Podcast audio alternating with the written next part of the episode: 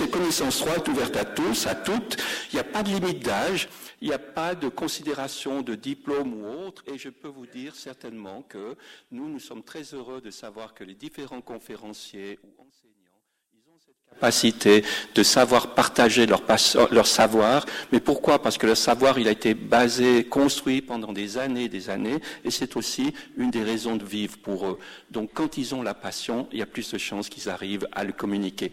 Alors euh, les activités de connaissance 3, vous voyez qu'il y a du choix. On est vraiment soucieux de que toutes les régions du canton puissent avoir accès à cette possibilité de continuer à apprendre, d'où 11 régions et 15 localités de notre canton, vous les avez sur la carte vous voyez que globalement, c'est 120 conférences de l'année que l'on a. Vous voyez aussi, au-delà des 120 conférences, 40 cours et séminaires. Et puis, vous avez également des visites culturelles qui connaît la grande usine Schopt spécialisée dans le verre ben, C'était absolument fantastique de savoir que c'est grâce à eux qu'on a notamment, notamment du vitrocérame. Alors je ne vais pas aller plus loin là-dessus pour vous dire qu'on a ces visites d'études et puis on a des projets de recherche-action. Et ça, ça nous tient beaucoup à cœur parce que on aimerait que nos, nos, nos sujets, nos bénévoles ou nos, nos, nos acteurs seniors qui participent à ces projets de recherche soient là non pas comme Kobe, mais comme personnes qui ont la possibilité de transmettre leur savoir et de continuer à apprendre. Alors, on vous parlera tout prochainement de ces projets de recherche. 107 bénévoles et un secrétariat avec deux équivalents point 7 pour faire notre travail. Alors, euh, au fond, vous voyez aussi, j'aimerais vous inciter à aller visiter notre beau pays parce que vous connaissez peut-être pas Pantala, mais c'est quand même assez extraordinaire. Alors, si vous voulez savoir est-ce que la Suisse sera touchée par le changement climatique, eh bien, Martine Rebetté va nous en parler. Mais vous pouvez aussi visiter Nyon, par exemple, et là, vous aurez la possibilité de savoir qu'est-ce que c'est la religion des cèdres, nos ancêtres qui ont précédé les Romains. Certainement très intéressant d'en savoir plus, mais vous pouvez aussi aller au CP, parce qu'au CP, on va euh, apprendre à savoir comment fonctionnent les machines qui remontent le temps. Et de temps en temps, c'est bien qu'on mette la tête dans les étoiles. Mais vous pouvez aussi aller au sentier euh, pour euh, nous entendre parler du loup parce que c'est vrai qu'il nous fait peur et je crois que c'est pas seulement le fusil qui va nous aider à mieux comprendre quelle est sa manière de vivre et qu'est-ce qu'il nous apporte. Puis vous avez Aigle qui nous permet de savoir à Aigle est-ce que manger suisse, est-ce que c'est vraiment faisable à un moment où nous nous amène à changer complètement nos habitudes alimentaires si on en croit euh, les informations qu'on lit dans les journaux. Enfin, vous avez aussi Lausanne avec euh, des séries de conférences et là nous avons une série qui peut-être vous intéresser, c'est la peur de de tout. Comment ça fonctionne la peur de tout? Et de le traiter en, en triptyque, avec trois conférences successives, avec un éclairage, par exemple, de la religion. Alors, cela étant dit, je viens maintenant à notre conférencier parce que vous êtes venu pour l'écouter, lui. Alors, euh, son CV. Eh bien, le professeur Prêtre, c'est un jurassien d'origine, un vrai, un tout bon. Euh, il n'a pas trop l'accent encore, mais voilà, quand même. Euh, il obtient son diplôme de médecine en 1982, puis son FMH en chirurgie à l'université de Genève en 1988. Vous avez ensuite son départ pour à apprendre son métier de chirurgien cardiaque aux États-Unis. Il a retiré là d'une très très grande expérience parce qu'il y avait un nombre de cas assez impressionnants euh, qu'il a pu, euh, sur lesquels il a pu euh, travailler. Et puis il poursuit au retour des États-Unis sa formation aux hôpitaux universitaires de Genève avec une filière académique, avec pour cela un titre de privadocent en 1994. En 1997, il part à l'Uni, à Genève, l'Uni-Hospital, et puis c'est là qu'il affine ses compétences dans le domaine de la chirurgie cardiaque, en particulier dans le domaine du traitement des malformations cardiaques. Et c'est vrai qu'il va certainement nous le dire, mais les malformations cardiaques, ben, évidemment, elles touchent d'abord les enfants, et si vous imaginez chez les enfants, eh bien, c'est une, une, malformation sur 100 naissances, si j'ai si appris juste. Donc, vous voyez qu'il y a de quoi faire. En 2002, déjà, ben, il est nommé professeur ordinaire à l'université de Zurich. Il est le chef, médecin-chef de la chirurgie cardiaque pédiatrique. Et puis, il opère non seulement les enfants, mais il a aussi de l'intérêt chez, l'adulte pour opérer les adultes, élargir ses compétences et ses capacités pour venir en aide aux personnes qui en ont besoin. Ceci chez les adultes à l'Unispital de Zurich. Puis, en 2012, ben, on est très heureux parce que ça fait la une des journaux, parce qu'on était très fiers, nous les Vaudois et les Romans, d'avoir René Prêtre, qui a préféré revenir parler français plutôt que de rester à Zurich. Alors, euh, il est venu ici pour être patron de la chirurgie cardiaque euh, au CHUV, et puis tout en étant encore chef de la chirurgie pédiatrique au HUG Genève. Et vous voyez que ça continue à marcher parce qu'on nous dit que ce n'est pas toujours facile les relations entre Genève et, Lausanne mais en tout cas, c'était mieux que pour le football. Alors, euh, voilà qu'il opère aussi à Zurich. Alors, je vais être très très bref maintenant pour finir que parallèlement à ce grand volume opératoire, parce que certainement que c'est très important d'avoir un nombre de patients important, d'avoir un esprit curieux, d'observer, de savoir qu'est-ce que l'on peut faire mieux, eh bien, il a été très productif en recherche clinique avec plus de 140 publications scientifiques euh, dans les revues expertisées. Il a proposé de nombreuses améliorations techniques de reconstruction des structures cardiaques, et ça, vous pouvez imaginer que pour les enfants, c'est particulièrement relevant. Il a également été un pionnier, un pionnier largement reconnu pour faire ce qu'on appelle de la chirurgie mini-invasive. Ça veut dire que de faire le moins de dégâts possible quand on doit ouvrir le thorax de ses enfants, etc., etc. Au fond, il est une personnalité charismatique et chaleureuse. Et vous avez vu qu'en 2010, en janvier 2010, il a été élu euh, Monsieur Suisse de l'année 2009 pour ses, pour ses mérites euh, humanistes. Depuis 2006, il effectue régulièrement des missions humanitaires pour le compte de plusieurs organisations, dont sa propre fondation à Petit Cœur, hein, le Petit Cœur. Il vous en parlera certainement. Je dirai quelques mots aussi tout à l'heure à la fin. Mais vous voyez, alors avec tout ce temps-là, qu'est-ce qui lui reste pour les loisirs? Alors, alors, il m'a dit qu'il était un grand footballeur auparavant, mais il était footballeur, il aimait ça, euh, il aime le cinéma, il aime euh, aussi euh, les voyages, et sa secrétaire m'a dit qu'il aimait beaucoup voyager. Il y a un voyage qu'il préfère absolument, s'il fait très souvent, c'est celui de son domicile au BH10 au CHUV. Alors, cela étant, dit, en choisissant le conférencier de ce jour, Monsieur, René Prêtre, vous avez compris que c'est un humaniste d'exception qui a sauvé, grâce à son talent, à ses mains, plus de 7000 enfants. Je suis convaincu que nous saurons apprécier à sa juste valeur l'immense cadeau qu'il nous offre aujourd'hui en nous révélant ses coups de cœur, tous ces coups de cœur qu'il a ressentis au cours de toutes ces années d'expérience professionnelle. René Prêtre, à vous la parole. Merci beaucoup de votre attention.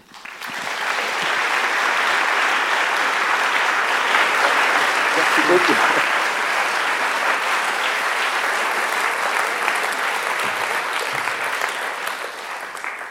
Oh, merci, M. Darioli, pour cette introduction presque intimidante. Bonjour à tous, euh, ça me fait plaisir d'être parmi vous. Vous l'avez vu tout à l'heure, on a eu quelques problèmes avec le computer. Je dois vous dire, j'étais plus stressé aujourd'hui que je ne l'ai été hier toute la journée et nous avons fait quelque chose d'assez difficile hier. On a, on a, effectué une transplantation cardiaque chez un jeune homme qui avait déjà été opéré trois fois. C'était difficile avec un cœur tout retourné. Mais voilà, j'avais les, clés en main, comme on dit, les choses sous contrôle, et ça s'est bien passé, heureusement. Et aujourd'hui, il me semble que les choses échappent un peu à mon contrôle. Alors, vous m'excuserez si la technique ne suit pas. Il se trouve que les computers, vous savez, ils se perfectionnent et autres, et puis de temps en temps, ben, les, les, programmes nouveaux ont du mal d'être pris sur celui-ci. On m'a dit que ce computer est un peu plus euh, vieux que celui-là. J'espère que tout va tourner, en particulier les vidéos. Alors, on va parler de ces coups de cœur. En fait, pour moi, les coups de cœur, euh, bah, c'est deux choses, bien entendu. C'est mon travail bien, clair. Et puis aussi, c'est ces deux aspects du cœur. Alors, on va en parler. Le, le cœur, c'est pour le scientifique une pompe magnifique qui fait la circulation sanguine.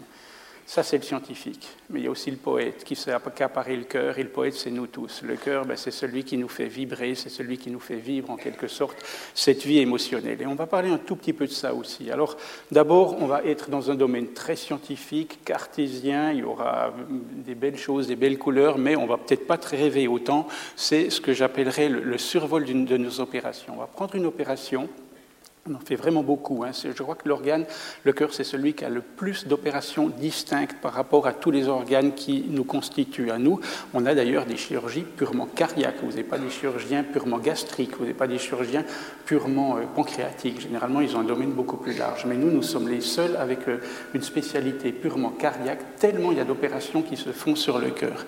Alors, on va reprendre une. Vous verrez, c'est une valve et on va la suivre à travers toutes les générations. On va parler de l'entraide humanitaire parce que ça a pris une place extrêmement importante dans, mon travail, mais également euh, dans mon cœur. Et puis ensuite, on va essayer de comprendre un tout petit peu pourquoi. Est-ce que c'est le micro qui est trop proche ou bien? Oui. On va essayer de comprendre un tout petit peu, là on va, on va flirter un petit peu avec ce cœur émotionnel, ce cœur un petit peu amoureux. Là je ne veux pas trop me risquer parce que c'est un terrain que je domine beaucoup moins. Alors, oula. Voilà, vous avez ici un cœur, on le voit, qui bat déjà avec les flux sanguins, et ça c'est le cœur d'un enfant qui n'est pas encore venu au monde. C'est un enfant qui est, on est au sixième mois de la grossesse, et vous voyez que ce cœur est déjà l'organe vital de cet enfant. Un cœur, il commence de bouger vers le 28, 29, 30e jour. Les premiers battements apparaissent un peu plus tard, mais vers le 40e jour, c'est déjà lui qui fait la circulation sanguine. On s'imagine bien, pour faire un organisme, il y aura un nombre de divisions cellulaires énormes, des milliards de cellules qui doivent se faire. Mais pour se diviser, il faut que du matériel arrive, des protéines, des glucides, n'importe quoi. Il faut que quelque chose l'amène. Et c'est la circulation sanguine qui va le faire. Et le cœur est déjà l'organe vital de cet enfant qui n'est pas encore venu au monde et qui fonctionne déjà grâce à lui.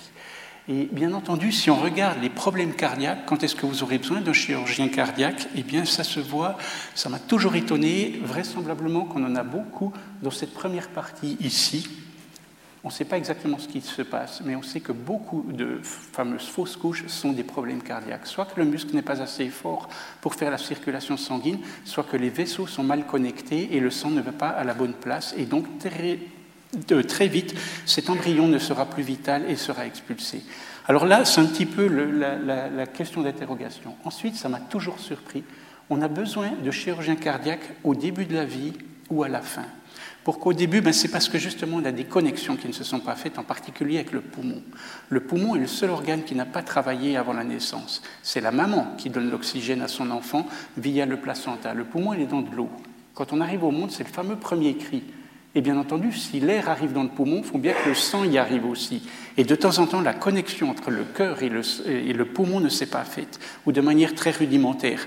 Tant qu'on est dans, le, ventre de sa maman, il n'y a aucun problème. Mais on en sort, les problèmes arrivent et nous, on doit intervenir assez vite. Alors, vous voyez, les cigognes du chuve, de temps en temps, sont un petit peu embrouillées les pattes pour, euh, déposer ses enfants et nous, on doit travailler euh, à ce moment-là. Mais après, ça m'a toujours surpris.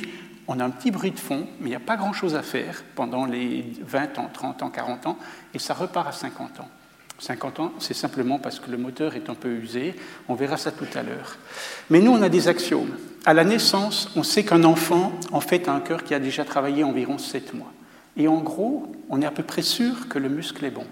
Par contre, ce qui risque de ne pas être bon, c'est des trous dans le cœur, des choses comme ça qui fait perdre beaucoup d'énergie ou alors des connexions qui ne sont pas bonnes. Alors, on va regarder une.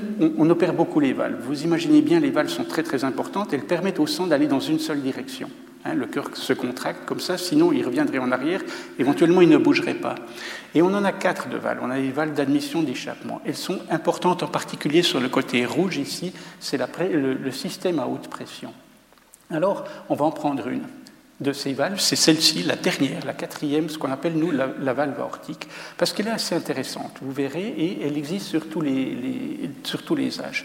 Si on la regarde depuis le haut, elle a cette forme-là. En haut, c'est la forme ouverte, une sorte d'hexagone, puis en bas, c'est la forme fermée. Nous, on appelle ça le signe de, de Mercedes. Alors, Mercedes n'a aucun mérite là-dedans, c'est juste parce que ça y ressemble un tout petit peu. Et l'ouverture, la fermeture des valves, c'est un mouvement qui est purement passif. C'est le jeu des pressions. Il n'y a pas un muscle à l'intérieur qui tire les feuillets ou qui les refond. Alors, ces valves, normalement, vous avez vu, il y a trois feuillets, mais au départ, c'est comme ça. Il y a une sorte de structure, et ensuite, ces feuillets vont se creuser, et surtout, il y a une séparation qui doit se faire. Il y a des cellules qui doivent même mourir pour permettre l'ouverture. Et de temps en temps, ce phénomène se bloque à un moment donné et n'avance plus. Mais vous voyez très bien qu'à la naissance, cet enfant, il aura une ouverture extrêmement faible et le sang aura du mal de sortir du cœur, le cœur aura du mal d'éjecter le sang euh, dans la horte. Et bien entendu, ces cœurs vont fatiguer très vite et généralement euh, euh, défaillent en quelques semaines, voire quelques mois. Les survies de ces enfants-là, c'est généralement deux, trois mois. Qu'est-ce qu'on va faire, nous? Ben, D'un point de vue chirurgical, on va toujours essayer de garder une valve, entre autres chez les enfants, parce qu'ils vont grandir. Si vous mettez une prothèse, elle est bloquée, et là, vous êtes toujours dans des gros problèmes, sans compter qu'on n'a pas de prothèse de cette taille-là. On va essayer de, créer ce que la nature n'a pas fait, c'est-à-dire de faire cette séparation des feuillets qui aurait dû avoir lieu. Et vous verrez que les feuillets sont souvent assez épaissis. Il aurait dû aussi y avoir une disparition de cellules, que ce soit beaucoup plus fin. Et on va essayer de faire un petit peu ce que la nature devait faire. On le fait moins bien qu'elle mais on arrive quand même à le faire de manière très très bonne et vous verrez le résultat est très très bon. Ici, vous voyez ces deux feuillets qui sont fusionnés, on va les séparer. Ici, on va entrer même un petit peu dans la paroi aortique. Il faut savoir que dès qu'on gagne un, un millimètre de rayon, on ouvre beaucoup plus une valve. Voilà, ça c'est fait. On va affiner les feuillets, ils auraient dû être beaucoup plus fins. Ils sont encore plus fins en vrai, mais là, on va le faire sur les trois feuillets. Vous le voyez ici, c'est un deuxième feuillet qui va être affiné. Le troisième ici. Et ensuite, vous avez une valve qui se ferme très très bien. Et on est en train de fermer ici l'aorte, le cœur commence de faire ses, contractions. Et moi, je suis persuadé que cette valve, elle va tenir 30, 40, peut-être 50 ans. Et elle va grandir avec cet enfant, il n'y aura aucun problème. Et là, on va lui donner une survie et une qualité de vie excellente. Peut-être qu'elle n'arrivera pas aux 80 ans que nous promettent les compagnies d'assurance vie, mais c'est quand même déjà très très bien. Vers les années 30-40 ans, il y a ce bruit de fond. Généralement, on a vu, c'est un, problème d'ouverture. Ici, c'est habituellement un problème de fermeture. Alors, on va voir ici un jeune homme qui a justement une fuite de sang qui va revenir en arrière ici. Euh, on va voir l'échocardiographie. Alors vous verrez l'image qu'on voit tout euh, en bas là-bas.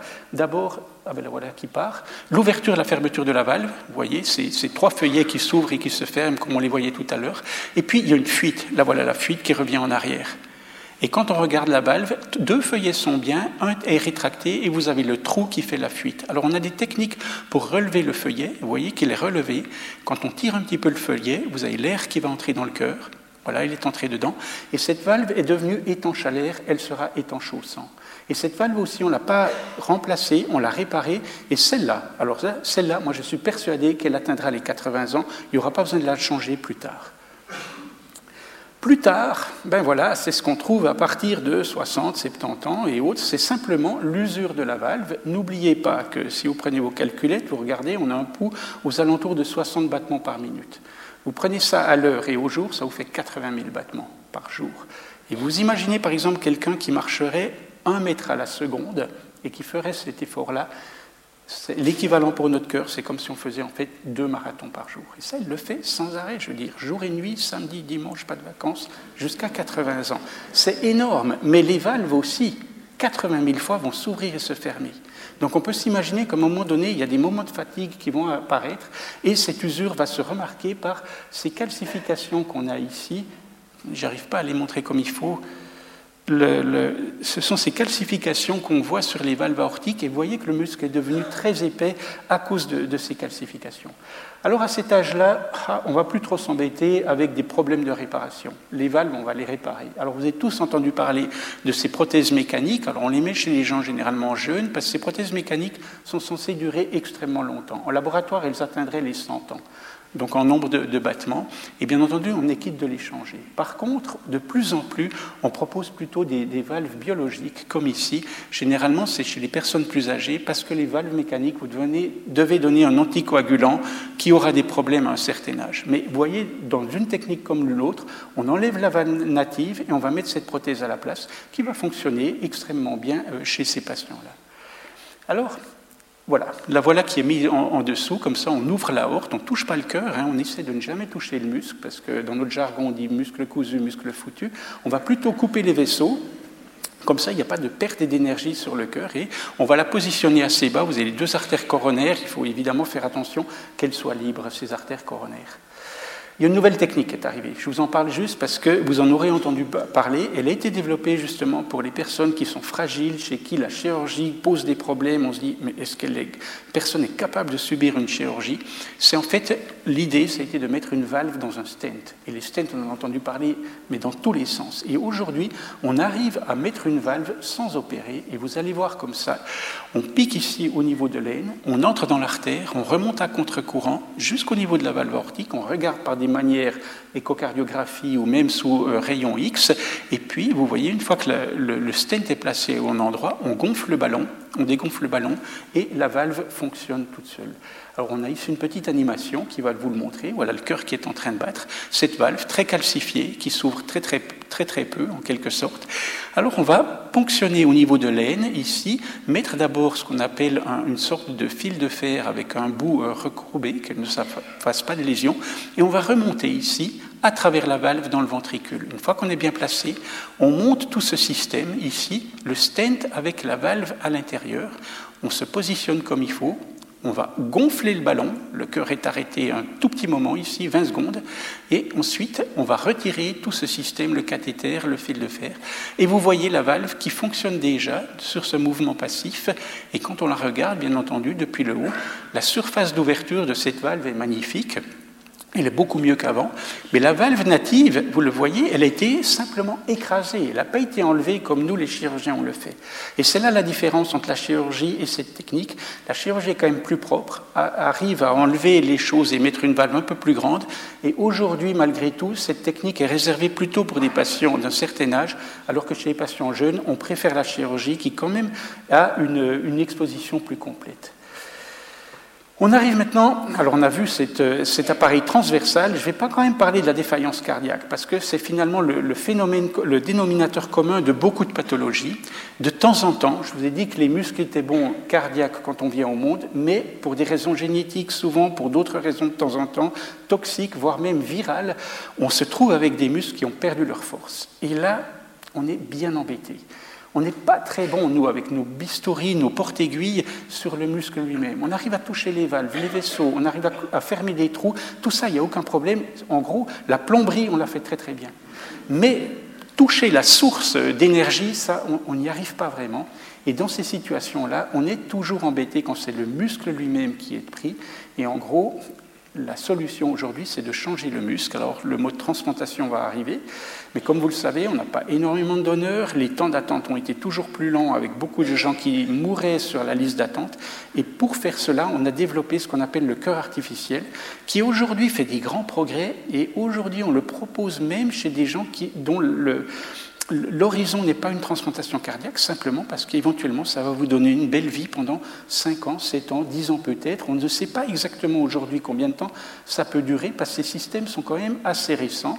Et vous le voyez ici, ça c'est un système qui a été mis, ça c'est chez les adultes par exemple. Vous avez un système on le met à l'apex du cœur et on le remet dans la horte. Généralement, on ne supporte qu'un des deux côtés du cœur, c'est le côté à haute pression, c'est celui qui défaille. Et bien sûr, autrement, c'est la transplantation cardiaque. Les systèmes sont devenus tellement bons aujourd'hui qu'on arrive à les mettre en interne, en quelque sorte. Vous voyez ici, c'est carrément une turbine qui va tourner. Elle va tourner à 2000 tours minute et vous donner un flux sanguin d'environ 4 à 5 litres à la minute. C'est ce qu'on a besoin au repos. Ces gens-là, bien entendu, peuvent plus faire de sport. Sport, on a besoin de 15 litres à la minute éventuellement, mais à partir d'un certain âge, on se promène, on, a les petits-enfants, on regarde la télévision, on n'a plus besoin de savoir jouer au tennis ou de faire du, sport de compétition. Et c'est un système qui vraiment est en train de prendre beaucoup d'ampleur. Vous avez juste un tuyau qui va sortir à travers la peau et vous avez ici, vous le voyez en attaché, c'est une batterie qui a une autonomie d'environ 12 euh, heures aujourd'hui, mais les batteries font beaucoup de progrès. Progressivement, on aura des batteries de, 24 heures. Il suffit de ne pas oublier de les recharger le soir. C'est un peu comme son attel. C'est sûr que si on oublie, c'est un peu plus embêtant que si on oublie le natel. Ça, c'est clair. Et voilà le système. Vous le voyez qui fonctionne ici. Il aspire le sang véritablement. Et vous avez cette turbine qui va tourner à 2000 tours minute. Au début, on s'est dit, mais on va pailler le sang. Puis c'est même pas le cas.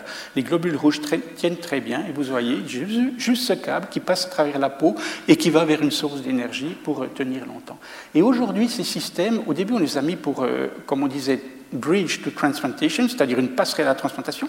Mais comme on attendait, on attendait, on a eu des patients qui ont attendu 3 ans, 4 ans, 5 ans avec ce système qui a bien marché. Donc aujourd'hui, on essaye d'élargir les perspectives. Et chez les enfants, bien sûr, on ne peut pas mettre un système interne, on n'en a pas la place. On a aussi développé ce système ici qui est externe, vous voyez, avec, euh, qui va remplacer le cœur en quelque sorte, aspirer le sang, le remettre. Il y a des valves qui permettent de le mettre dans un seul côté. Cette gamine-là, c'était la première que l'on avait fait. Elle était tellement malade que non seulement le côté à haute pression était en défaillance complète, mais aussi l'autre, et on avait dû supporter les deux côtés. Et vous voyez ici, c'est le système, on voit peut-être pas très bien, mais vous voyez le, système qui aspire, repousse le sang. Un est bleu et un est rouge. On a du sang bleu, c'est celui qui revient de nos veines, et puis on a le sang rouge quand il est passé à travers le poumon. Et vous avez ici les deux systèmes qui fonctionnent avec le sang bleu d'un côté, le sang rouge de l'autre. Tac. Et bien entendu, chez les enfants, il n'y a pas de discussion qu'on va mettre ce système pour un temps énorme. On attend juste d'avoir un très bon greffon, d'avoir un très bon cœur pour pouvoir les implanter. Chez les enfants, on va très très loin les chercher parce que, bah, d'abord, heureusement, on a peu de demandes ici en Suisse. Et de temps en temps, quand on a un donneur, on n'a pas le receveur parce qu'il y a le groupe sanguin qui doit jouer, mais il y a surtout aussi le poids. Et de temps en temps, on n'a pas. Donc, on a élargi le spectre et certains non-cœurs vont partir en France, en Allemagne, en Italie, tout comme nous. On ira en chercher aussi en France, en Allemagne, en Italie. Pour les adultes, on parle de Suisse transplant, pour les enfants, c'est Eurotransplant, et c'est là que, que, ça se fait. Alors maintenant, je pense que j'ai euh, un petit film sur une transplantation. Vous avez peut-être vu à la télévision il y a quelques temps euh, que j'avais montré. J'avais fait le film un peu mieux pour eux. Puis quand je suis arrivé, parce qu'ils me l'avaient demandé un peu avant et autres, ils n'ont pas voulu le changer. Alors il, manque quelque chose parce qu'il est beaucoup mieux comme celui que je vais vous montrer là. C'est pour vous montrer un tout petit peu la synchronisation qu'il faut faire quand on va chercher des cœurs très très loin, à 3-4 heures de votre centre hospitalier, se dire qu'il y aura une asphyxie qui sera longue et plus elle est longue, plus le cœur aura du mal de repartir. Alors là, on a une course contre la montre qui est extrêmement importante, qu'il faut savoir gérer. Alors voilà le s'il veut partir. Sinon. Ah voilà. Ben, c'est la nuit. Hein. Et il pleut. On est en train de décoller ici. Ils sont arrivés là-bas. Euh, on a toujours les escortes. Hein. Alors notre enfant qui attendait, il était sous cœur artificiel, lui un seul côté, comme vous voyez. Vous voyez cette pompe qui va aspirer, repousser le sang avec des valves qui tiennent le sang dans un seul sens. Ils sont en train d'ouvrir le péricarde sur place et on voit très bien que ce cœur est déjà bon. Il est vigous, il est tonique. Là, ils nous appellent, nous disent c'est bon. À partir de là, nous, on va commencer l'opération. Donc là, il y a le point de non-retour qui a été atteint on met la machine cœur-poumon, ça nous permettra d'arrêter l'autre machine, la voilà, et elle fonctionne à fond. Là-bas, on prend aussi le foie, le rein, on va arrêter le cœur avec de la glace, ici, il est arrêté, et là, on va lui donner une autonomie pour trois heures d'asphyxie. Il est en train d'être extrait, et à partir de là, c'est la course contre la montre. Eux, ils départent, ils décollent, et le plus vite possible, ils doivent arriver chez nous. Mais quand ils arrivent chez nous, nous, on doit être prêts. Et ici, euh, nous sommes en train d'avancer avec l'opération. On va euh, enlever, extraire le cœur. Ils sont arrivés. Les voici euh, qui nous ont donné le cœur. On va extraire le cœur donc au tout dernier moment, euh, quand l'autre est arrivé. Vous voyez, il y a encore deux, trois contractions et autres. Et on va réimplanter le nouveau cœur à l'intérieur, avec cette fameuse cavité vide, un peu contre nature, qui m'a toujours un peu dérangé. Et généralement, on se dépêche de mettre le cœur natif à l'intérieur. On va faire les sutures, on en a cinq à faire. Euh, moi, je fais les sutures gauches, comme on dit, euh, le plus vite possible pour pouvoir redonner du sang chaud euh, dans, le cœur. Voilà la horte. On voit la valve aortique qui se ferme bien tout au fond. Ici, on la contrôle encore, les trois feuillets dont on parlait tout à l'heure. Et puis, on va faire la connexion ici de la horte avec l'autre vaisseau. Voilà. Et on va enlever ce clan. À partir de maintenant, le sang chaud va arriver dans ce cœur qui est toujours froid. Ça va le réchauffer, voyez. Et c'est à ce moment-là que lui va reprendre ses battements. Le voilà, il, faut, lui faut un certain temps, bien entendu. On est déjà à 30 secondes environ, et puis une minute peut-être. Là, on le taquine un petit peu et il est réactif. Voilà, il commence de prendre ses, ses contractions. Généralement, quand ça part comme ça, c'est bon. Là, on a déjà, vous voyez, euh, il est déjà un peu tonique, il a repris, euh, des fois c'est plus lent, hier c'était beaucoup plus lent. Et voilà, après quelques, quelques minutes, une demi-heure, une heure, vous voyez, il est tonique, il fait toute la circulation sanguine, on peut enlever la machine cœur-poumon, et là, la situation est gagnée. Ce cœur marche bien, vous le voyez, il est, il est décidé, il nous fait une bonne pression, hein, à 4,75, c'est ce que, la pression des enfants, et bien sûr, on arrive à la fin de l'opération. Alors le cœur qu'on a extrait, on va en prendre les valves Vous les voyez, elles sont petites hein, par rapport à mon doigt. Et ces valves-là, on va les préparer, on va les préserver et on va les utiliser chez d'autres enfants qui ont un problème de valve qui n'est pas réparable. Et ça, c'est vraiment les meilleures valves qu'on puisse avoir, bien, meilleures que n'importe quelle prothèse que l'on pourrait faire. Voilà, ça c'est la fin et on transporte l'enfant euh, aux soins intensifs. Euh, je crois qu'on voit l'horloge, non, c'est terminé. Ça, ça reste une des opérations les plus mythiques et les plus importantes que l'on a. Moi, je dois dire une chose, j'en ai fait quand même beaucoup maintenant de transplantation, mais à chaque fois qu'il y en a une, il y a un petit stress supplémentaire parce que vous n'avez pas toutes les cartes dans les mains. Généralement, dans vos opérations classiques, vous pouvez tout contrôler, mais ici pas. Il y a ce fameux temps qui est extrêmement long. On vous dit toujours, la Réga nous dit, ouais, c'est trois heures. Moi, j'ajoute une heure, parce qu'il y a toujours des pertes de temps ici ou là. Et à partir de quatre heures, ces cœurs ne repartent pratiquement plus. Et vous êtes toujours avec le chronomètre dans le dos. Il y a un stress de temps en temps qui est extrêmement fort. Alors, je vous ai montré un petit peu l'opération ici la, plus sophistiquée que l'on fait, ou disons c'est des équipes qui sont véritablement engagées. Ça, on, est vraiment au sommet de ce qu'on arrive à faire. Pour moi, c'est l'énorme exploit de la médecine, euh, cette fameuse transplantation cardiaque. Bien entendu, euh, on ne fait pas ça tous les jours. Et ce que je veux dire par là, c'est que notre chirurgie, même si elle a des côtés très compliqués, elle a aussi des côtés beaucoup plus simples, exportables. Alors je vous montre juste ici, c'est une des toutes premières opérations cardiaques qui a été faite, c'est la fin des années 50. C'était la troisième ou la quatrième euh, environ. Et j'ai toujours été fasciné par le monde qu'il y avait dans cette opération. On se demande même où se trouve le patient. Hein, on s'imagine qu'il est par là. les gens qui sont par ici, euh, en haut à, gauche, moi je me suis toujours demandé ce qu'ils avaient vu dans cette opération-là. Aujourd'hui, bien sûr, on a des caméras, on arrive à voir sur des écrans, il n'y a plus cette, euh, cette foule dans, les salles d'op. Mais ces gens-là, c'était les numéros 2, les numéros 3, ils avaient envie d'être là parce qu'on écrivait l'histoire. Ils avaient envie de dire, mais j'y étais à cette opération, j'ai vu comment ça se passait et euh, ce moment historique, j'en ai même contribué à le faire. Alors, ça, c'était les premières. C'était extrêmement euh, compliqué. Moi, quand j'étais gamin, je me souviens des gens allaient se faire opérer. On disait toujours, d'abord, à partir de 55 ans, on n'opérait plus personne à cette époque. Il fallait être jeune parce qu'il fallait survivre l'opération. Et moi, je me souviens, quand les gens allaient se faire opérer, on disait c'est 50-50. Un sur deux rentrait dans le village, les autres, on ne les revoyait plus ça a vachement changé. C'est un peu comme nos computers. Souvenez-vous, il y a 30 ans, pour faire 2 plus 2 égale 4, il fallait une machine qui prenait deux étages. Aujourd'hui, on a nos computers dans les montres. Et la cardiaque s'est aussi beaucoup miniaturisée, a fait des progrès énormes, à telle enseigne qu'on arrive à l'exporter maintenant dans des, pays en voie de développement. Et ça, c'est le deuxième chapitre de, la présentation, c'est cette chirurgie humanitaire. Alors, je vous montre deux pays, parce que je suis engagé dans ces deux pays. C'est le Mozambique, où j'ai commencé avec la chaîne de l'espoir française, et le Cambodge, où j'y suis allé un peu plus tard avec le, docteur Richner. Et ça, c'est une courbe qui est classique. Hein. Quand vous, apprenez une langue, quand vous voulez faire quelque chose, vous voyez très bien que l'investissement au départ, il est raisonnable et vous acquérez énormément de choses. Et c'est pour ça que c'est raisonnable d'aller là-bas. Ça ne coûte pas aussi cher que ça. C'est de l'énergie, bien sûr, du temps. Mais vous voyez que vous arrivez très, très vite à leur faire faire la moitié, le 60-70% des interventions. Après, pour faire le plus haut, ça, ça demande énormément. Il faut réinvestir beaucoup plus très cher. C'est dire le problème de notre médecine en, Suisse. On est sur la partie horizontale de l'asymptote de l'excellence. Si on veut augmenter notre qualité d'un pour cent, on doit mettre des millions, voire des milliards, alors que là-bas, avec peu d'argent, on arrive très vite à faire pratiquement la moitié. Et c'est ça qui fait un peu le sens de, développer cette chirurgie là-bas. Quand on y est allé, on avait deux objectifs. Il y en a un troisième que je n'avais pas vu venir, mais qui est aussi beau que les deux premiers. Le premier, c'était bien sûr de traiter des enfants. Et on choisissait des enfants pour lesquels une chirurgie est curative, c'est-à-dire qu'ils n'ont pas besoin de traitement après, pas besoin d'être suivis. Et c'est surtout des enfants qui auraient vivoté jusqu'à l'âge de 15-20 ans, euh, bleus, toujours euh, asphyxiés par le manque d'oxygène, justement parce que les poumons n'étaient pas connectés, etc., et, qui sont vraiment, qui traînent sur, ces familles et autres. Alors que là, de passif, on les rend actifs et bien entendu, euh, on, leur donne une belle vie, on leur sauve la vie et surtout on leur donne une très très bonne qualité de vie. Le deuxième objectif, c'était de former les gens pour que eux soient aussi capables de le faire. Alors c'est énorme la formation parce qu'il y a la chirurgie bien sûr, mais il y a ici l'anesthésie, vous voyez. Ça c'est la chirurgie, c'est le plus difficile bien entendu parce que ça demande beaucoup plus. Moi-même, il m'a fallu une dizaine d'années, voire plus, pour maîtriser tous les aspects de, cette chirurgie-là. Bien sûr, les chirurgies plus faciles, on y arrive beaucoup plus vite. Et ça, c'est ce qui permet à ces gens de, travailler eux-mêmes.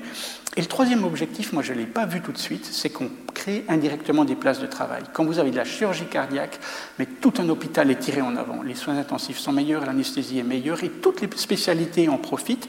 Et là, par exemple, à Maputo, on a créé à peu près 120 postes de travail depuis que la chirurgie y est, parce que vous avez besoin bien sûr de médecins, d'infirmières, mais vous avez aussi besoin de gens qui nettoient les, salles, changent les lits, les laborants, des choses comme ça. Et de savoir que ces gens ont un salaire fixe et sûr change leur vie. Et pour moi, ce côté entrepreneurial est extrêmement important parce que, ben, justement, ils peuvent voir la vie différemment, donner des formations à leurs enfants et puis monter un peu dans les classes de leur société.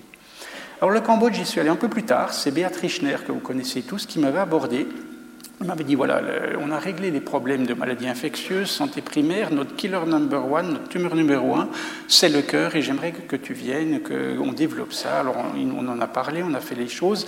En 2010, vous l'avez dit, j'étais passé Suisse de l'année, ce qui m'avait donné beaucoup d'argent, et on a pu l'investir dans, le matériel et autres, et en novembre 2011, on pouvait faire la première opération. Alors on y va chaque année là-bas, et je vais vous montrer un petit film qu'on a réalisé il y a, il y a quatre ans. Entre-temps, ils ont fait beaucoup de progrès. Alors j'espère que le son est, bon. On va voir un tout petit peu. Depuis 2011, nous nous rendons chaque automne au Cambodge pour une mission annuelle. Le matériel nous précède de quelques semaines et là-bas, nous retrouvons l'équipe locale. Nous pouvons commencer. Dès le lendemain de notre arrivée, nous programmons chaque jour deux opérations à cœur ouvert. La plus difficile le matin, la seconde, généralement plus simple, l'après-midi. Nous nous attelons aussi à la formation de l'équipe locale, en particulier des chirurgiens. Après leur opération, les enfants arrivent aux soins intensifs. Progressivement, ceux-ci vont se remplir. Notre fondation, le Petit Cœur, a d'ailleurs fortement contribué financièrement à cet équipement. Nous sommes en mesure aujourd'hui de surveiller jusqu'à 7 enfants. C'est l'après-midi, notre deuxième cas la machine cœur-poumon est en pleine action. C'est Ladine, le chirurgien local, qui va la réaliser. Aujourd'hui, ils sont en mesure d'opérer des cas simples et de difficultés moyennes. Ils réalisent une opération par jour, soit environ 300 par année. Ensuite, le débriefing. On leur reparle de l'opération, de ses pièges et de la manière de les contourner. Contea, notre cardiologue, contrôle ici le résultat de notre opération, la réparation de deux valves cardiaques.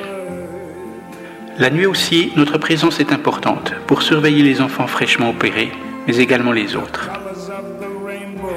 La sortie des soins intensifs. J'ai toujours été fasciné par le fait qu'ils débouchaient directement dehors, sur un parc. Notre tableau opératoire s'allonge.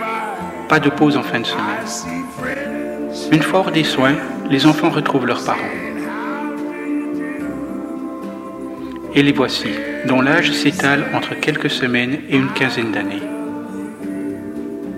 À cet âge, la récupération est souvent très rapide. Notre petit Bouddha ici a déjà oublié la sienne.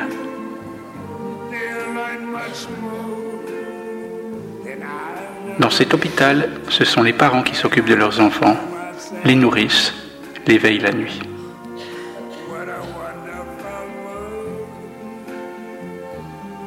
Lui fut le dernier patient de notre mission, la réparation de deux valves très abîmées. Elles furent si belles en fin d'intervention que l'on avait la conviction qu'elles dureraient toute une vie. Et ce furent nos adieux à ces enfants, cet hôpital, cette rue, ces temples magnifiques.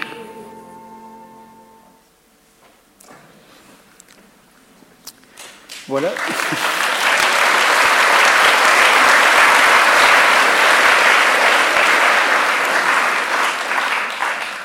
Alors, le projet Cambodge se développe tellement bien, celui du Mozambique aussi, que vous avez vu, je, parlais d'une opération par jour. Ils ont commencé d'en faire deux par jour. Ils en sont quasiment à trois, mais pour trois, il faut deux salles d'opération. Ils utilisent une salle d'opération qui n'est pas véritablement cardiaque.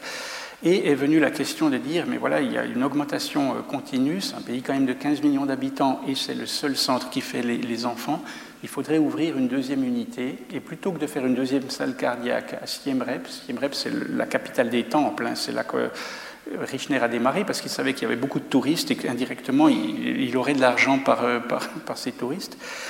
euh, on a décidé de la faire à Phnom Penh. Et euh, le, travail s'est fait. Et puis, le 1er août, il y a eu l'inauguration de cette euh, nouvelle salle d'opération. Alors, j'ai été invité là-bas.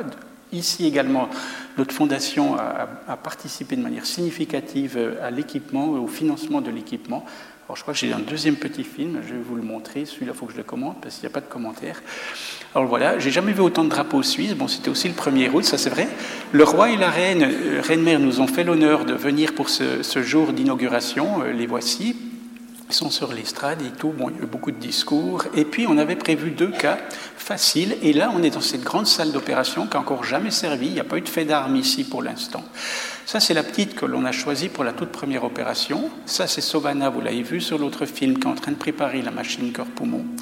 Et puis, on l'endort au masque ici. Donc, euh, la narcose est faite. On confirme le diagnostic avec l'échographie. C'est ce trait bleu. Il y a un trou à l'intérieur du cœur. Et là, j'avais insisté pour que Ladine, le chirurgien du coin, le fasse lui-même l'opération parce que c'est à son honneur. Alors voilà, euh, on va arrêter le cœur maintenant. Vous voyez, il est en train de s'arrêter. On lui donne du sang-froid pour l'arrêter. Et puis, on va ouvrir l'oreillette et on va trouver voilà, alors la machine cœur-poumon marche bien, lui il est content, vous voyez, euh, les pressions sont bonnes, et voilà le trou qui est à l'intérieur du cœur, un gros trou hein, qu'il faut fermer. Et là, il, se présente bien pour une fermeture, comme on dit, directe. Là, on gonfle les poumons pour enlever l'air du côté gauche, hein, qui n'est pas d'embolie gazeuse, et puis on va ouvrir le clan, le sang chaud va revenir, et vous voyez, ce cœur va repartir très vite. Hein. Là, il a eu un temps d'asphyxie seulement de 20 minutes, vous voyez, et on voit la cloison qui est bien, qui n'existait pas avant. Donc l'opération ici touche à sa fin et la petite va retrouver euh, les soins intensifs. Voilà, son papa, elle a soif. Il me regarde, je lui dis oui, oui, vous pouvez y aller. Donc il lui donne un peu à boire ici ça va beaucoup mieux. Puis on opère un deuxième enfant, à peu près la même pathologie, et ça c'est le lendemain matin, vous voyez que l'une et l'autre marchent bien, vont bien. Donc on est sur des bonnes bases pour démarrer ce deuxième projet euh, à Phnom Penh. Et ce qui me fait beaucoup plaisir dans, cette histoire, c'est que ce sont les, trois chirurgiens qui ont été formés à Siem Reap qui vont faire un tournus progressif pour former les chirurgiens de Phnom Penh. Donc en gros, le système est en train de s'autoréguler lui-même et de de s'élargir en quelque sorte. Nous, on continuera d'y aller. Cette année, d'ailleurs, on part dans, quelques semaines. On va quand même toujours aller à Siem Reap parce que c'est là que les opérations plus difficiles sont réalisées. Pour l'instant, Phnom Penh, on, ne programme que des cas relativement simples. Donc là-dessus, ils n'ont même plus besoin de nous pour les réaliser. Voilà, ça c'est le, le, côté un petit peu humanitaire. Alors le troisième coup de cœur maintenant, c'est comme je vous disais la partie un petit peu plus délicate pour moi parce que moins maîtrisée. Euh, c'est qu'est-ce que fait ce cœur au centre de tout. On le sait, c'est le moteur de l'organisme. Il est un peu au centre de gravité, il est un peu plus haut près de la tête, le cerveau prend énormément de, débit cardiaque, bien sûr. Et puis, euh, vous le voyez, avec ces fameux 80 000 battements chaque jour, hein, ce ventricule qui se ferme un peu comme un point et qui, à chaque battement, chez nous adultes, va expulser 70-80 millilitres de sang dans la horte. Et vous avez ce phénomène qui se fait euh, sans interruption aucune. Pour moi, je dis le cœur, c'est l'électricité à l'intérieur du corps. On, a le potentiomètre, on peut descendre l'électricité, la remettre plus fort quand on fait un effort, mais elle est toujours là, et quand elle s'éteint, alors véritablement, c'est qu'il y a un énorme problème. Mais on sait qu'il y a aussi une dimension supplémentaire du cœur, une dimension émotionnelle qui est extrêmement forte. Vous avez ici le collage, un collage de, Matisse. Hein, qui a fait Icare. On connaît tous la légende d'Icare. Icare, il voulait se rapprocher du soleil, alors il avait fait des ailes qu'il avait collées avec du miel, et puis en se rapprochant du soleil, la chaleur fait euh, fondre le miel, les ailes vont partir en éclats, et lui va mourir en quelque sorte, et euh, son utopie va, le conduire à sa mort. Et là, il est, au moment où les ailes, vous les voyez en jaune, qui sont parties en éclats comme ça, et il va commencer sa chute. Et Matisse met ce petit point rouge qui est le cœur et qui finalement symbolise la vie qui va partir chez lui. Alors, moi j'ai toujours aimé quand même ces gens qui vont au bout de leurs rêves, il ne faut pas que ces rêves soient trop utopiques bien entendu, mais qui quand même ont quelque chose et persévèrent pour y arriver. Je pense que ça donne aussi le, sel de la vie. Et ça, bien sûr, pour Matisse, c'était le, le, symbole de, la vie. Alors on sait tous, les émotions, on les ressent au niveau du cœur. Et pourquoi est-ce que c'est comme ça? Eh bien, si vous regardez un tout petit peu ce qu'on appelle le système nerveux végétatif, qui a été le tout premier à se faire, on l'appelle aussi le système sympathique-parasympathique, c'est un système en quelque sorte quasiment vital, binaire. C'était le temps du fight ou du fly, c'est-à-dire on attaquait ou on sauvait, on était prédateur ou prédaté. C'est un, un système binaire. Et là, il est connecté à tous les viscères. En particulier. Il n'y a pas que le cœur, il y a aussi le poumon, il y a l'intestin, il y a la pupille, etc. C'est le système de chasse ou le système de défense. Et on le sent très bien. Quand on a une grosse émotion, le cœur, bien entendu, bat fort, mais on sent bien qu'on respire beaucoup plus fort, l'intestin se vrille, la vessie se spasme. Ça touche absolument tout. Après, il était coiffé par un autre système euh, nerveux, celui de la pensée, cognitif, etc. On arrive un peu à le contrôler, mais il a aussi son autonomie. Et alors, toutes les impulsions vont toucher tous les organes, mais c'est le cœur qui prend toute la place. Pourquoi? Parce que ça va d'abord agir sur deux paramètres. La fréquence cardiaque, d'un coup il va plus vite, et la fréquence cardiaque est une fréquence qui nous appartient. La seconde, le mètre, ce sont des, distances, des, mesures qui, sont vraiment dans nos gènes en quelque sorte. Quand j'entends parler, je ne sais pas, qu'on me dit une étoile, elle est à 150 années de lumière, je dois regarder l'astronome pour lui dire c'est beaucoup, puis il me dit non, c'est rien du tout. Ah bon, c'est rien? Il m'aurait dit c'est beaucoup, j'aurais dit j'arrive pas à juger ce que c'est. Par contre, de dire c'est à 100 mètres, on sait tous ce que c'est 100 mètres. Tout comme une minute, on sait ce que c'est. La seconde et le, et le cœur bat justement un battement par seconde. Il s'accélère, il en fait deux. L'intestin, il vous fait une reptation toutes les 30 secondes. Ça va pas, c'est beaucoup trop long, et puis on ne les sent même pas. Donc voilà, c'est le cœur qui prend ça. Puis ensuite, il y a la force aussi, la tension artérielle. Il bat tellement fort que notre pression peut monter à 150, 200, et ça fait caisse de résonance dans le, dans le thorax, si bien qu'on l'entend même dans les oreilles. Et on a l'impression que ce cœur qui bat plus vite, qui bat plus fort, a l'impression que c'est lui, en quelque sorte, qui génère les émotions. Mais ce n'est pas vrai, c'est le cerveau qui génère les émotions.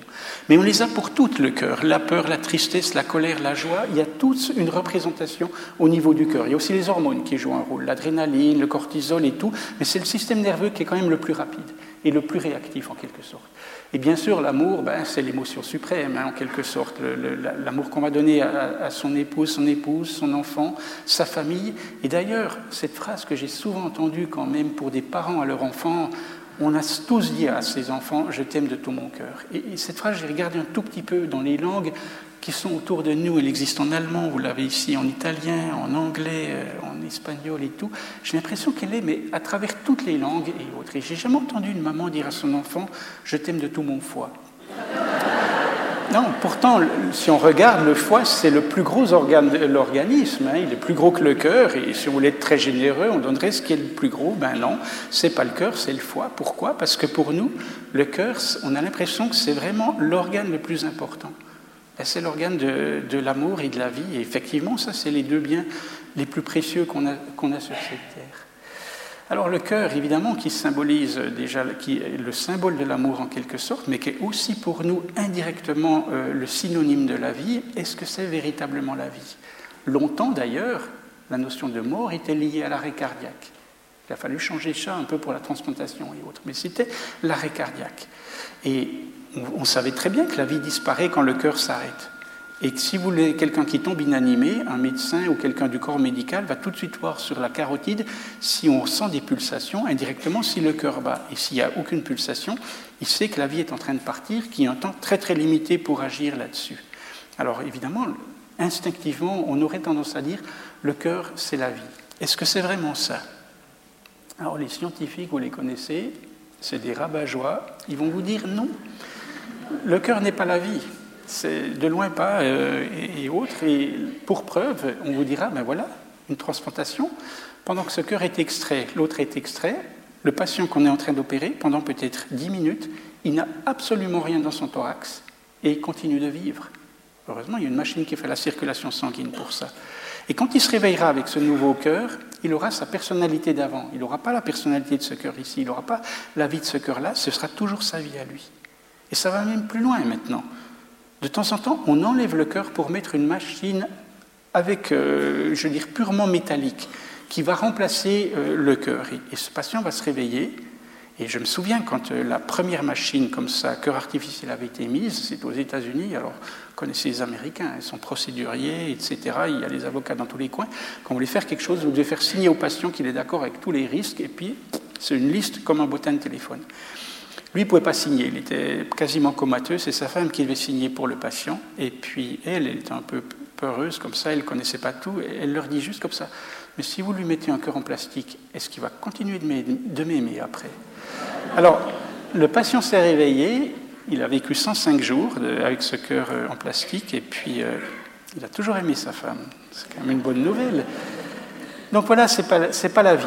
Oui, quand on dit ça, le scientifique qui nous raconte ça, ça me fait penser à ce tableau ici de Marguerite. Il a écrit Ceci n'est pas une pipe. Évidemment, c'est un tableau. Mais quand même, ça ressemble furieusement à une pipe. Et quand on dit que le cœur n'est pas la vie, peut-être que le scientifique a raison, mais ça y ressemble quand même furieusement. Et pour nous, le cœur reste intimement associé à la vie. Et j'en prends pour exemple ici, on en revient à cette fameuse transplantation. C'est Barnard qui l'avait faite. Hein, ça. Alors je suis sûr, beaucoup dans cette salle se souviennent de cet événement parce que ça avait marqué le monde comme, tous ces grands événements qu'on a vus. Généralement, c'est des, événements négatifs qui nous marquent comme ça. C'est le 11 septembre, ça devait être Hiroshima à l'époque.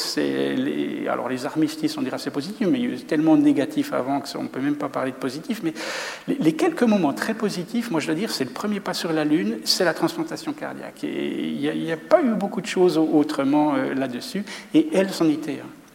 Et le patient s'est réveillé, c'est Pachkansky, vous le voyez là, il a même chanté l'hymne national et tout, et vous le voyez, on avait parlé de moments d'histoire, et, cette histoire de Barnard a fait le tour du monde, mais en, moins de 24 heures, tout le monde le savait, et, mais là où on était, il y avait, le, bloc, de l'Est, le bloc de l'Ouest, tout le monde a salué ça et l'a, et l'a félicité. À ce moment-là, on fait aussi la première grève du foie, on fait aussi la première grève de rein, même avant. Première grève de, poumon. Elle est aussi difficile à faire techniquement. Et je suis sûr, si je vous demande qui c'est qui les a faites, personne n'arrivera à me le dire. Par contre, Bernard, tout le monde se rappelle de lui. Et pourquoi est-ce que le cœur nous a tant marqué et pas le foie ou le cœur? Parce que justement, quand on transplante un cœur, on transplante un peu plus que ça, on transplante déjà un peu la vie. Et ce jour-là, on avait l'impression qu'on avait gagné quelque chose sur le territoire même de la mort, qu'on avait réussi à récupérer quelque chose. Et des gens me disaient, mais quand il y a eu ça, mais on a eu le point levé, comme quand il y a eu une victoire du Servette ou du Lausanne Sport, en se disant, mais on a quelque chose d'extraordinaire qu'on a réussi à faire ça. Et là, ça a été un mouvement mais quasiment historique, et c'est pratiquement un, un des hauts faits de toute la médecine du XXe siècle, voire même de toute la médecine de tous les temps. D'ailleurs, le Stern, vous le voyez, le magazine, là, s'y est pas trompé, ils l'ont appelé euh, l'homme de l'année. Alors, si un titre comme ça vous intéresse, lancez-vous dans le cœur, ça marche assez, ça, marche assez bien. Alors voilà, le cœur, il est au centre de notre vie, il est au centre de la vie finalement physique ou du scientifique, puisque c'est lui, comme je disais, qui nous donne l'électricité euh, inlassablement, sans aucun arrêt. Euh, qui le fait, mais c'est aussi l'organe qui est au centre de notre vie émotionnelle. Et il n'y a rien de plus beau dans la vie, mieux que l'argent n'importe quoi. Rien de plus beau que quand deux cœurs réussissent à battre au même rythme.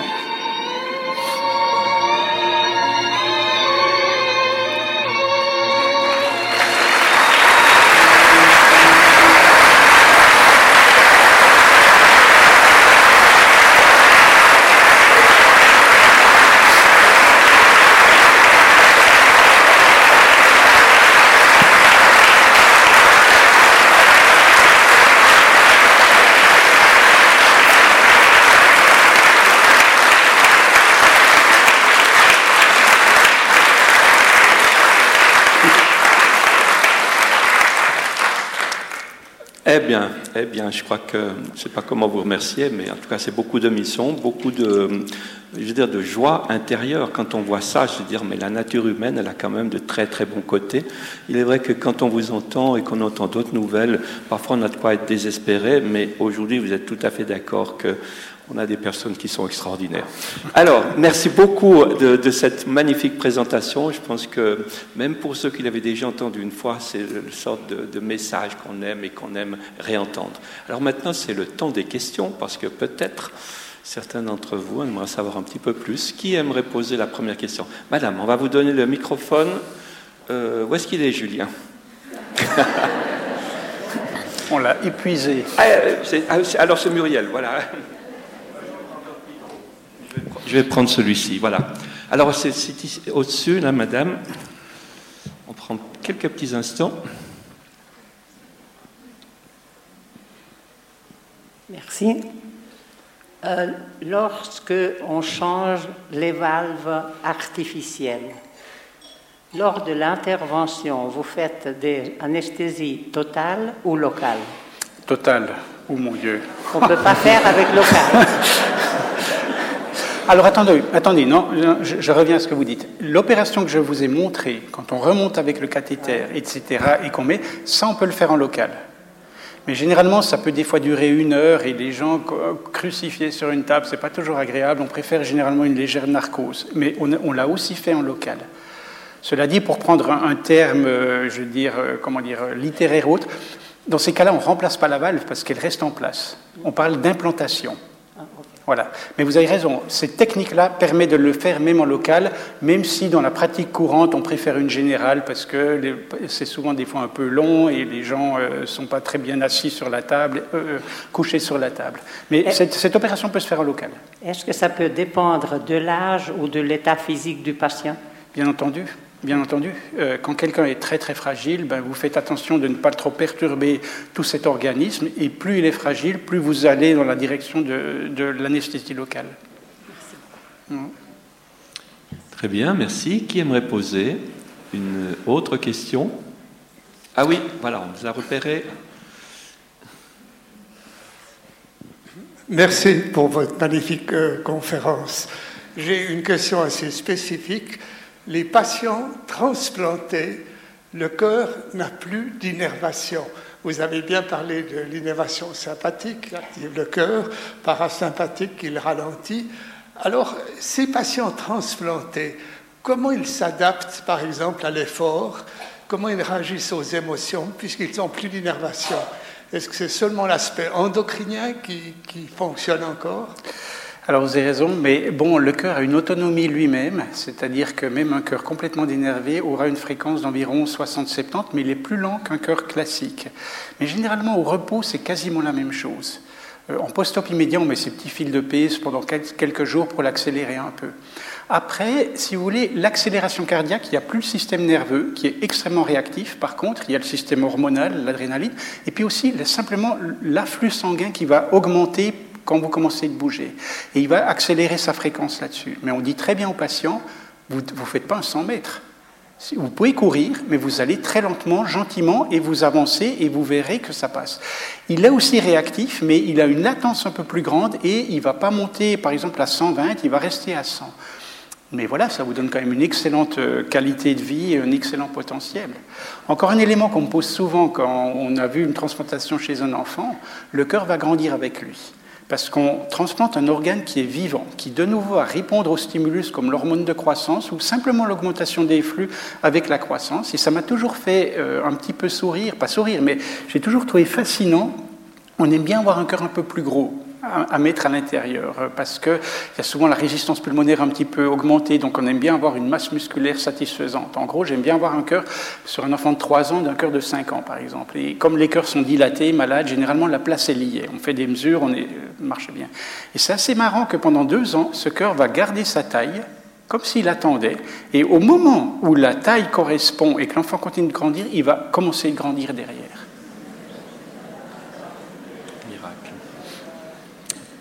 Magnifique. Alors, euh, on va voir tout en haut s'il y a quelqu'un qui a l'envie de poser une question. C'est une dame. On vous écoute. Alors, c'est au, sujet de la cardioversion. Euh, mon fils a subi une cardioversion au niveau de l'oreillette droite et au, au niveau de l'oreillette gauche. Est-ce que vous pouvez me donner une explication si c'est quelque chose de très dangereux ou si c'est quelque chose qui est assez courant Bon, là, on est dans un grand chapitre, hein. c'est toujours la même chose, ça dépend quelle est l'arythmie de base. En gros, souvent, ça se fait pour ce qu'on appelle les fibrillations auriculaires. Exact. Alors, quand les patients sont jeunes, oui, on essaie, si vous voulez, il y a, comme. Euh, la fibrillation, c'est comme si des impulsions venaient d'un peu partout. Généralement, c'est d'un endroit bien précis. Et on essaye d'isoler cet endroit-là en faisant euh, une ablation justement et autres. Alors c'est un geste qui malgré tout est très bien maîtrisé. Ça ne marche pas toujours la première fois, des fois il faut le faire deux fois, voire trois fois, mais généralement qui franchement est profitable et, marche bien, et en tout cas les patients jeunes, on leur propose toujours ça. Le risque est faible et le succès est quand même souvent assez là. Alors merci beaucoup. Merci. Autre question Il y a une question ici en bas, Muriel. Ah, a, voilà, on va redescendre tranquillement alors. Vous aurez la parole dans quelques instants.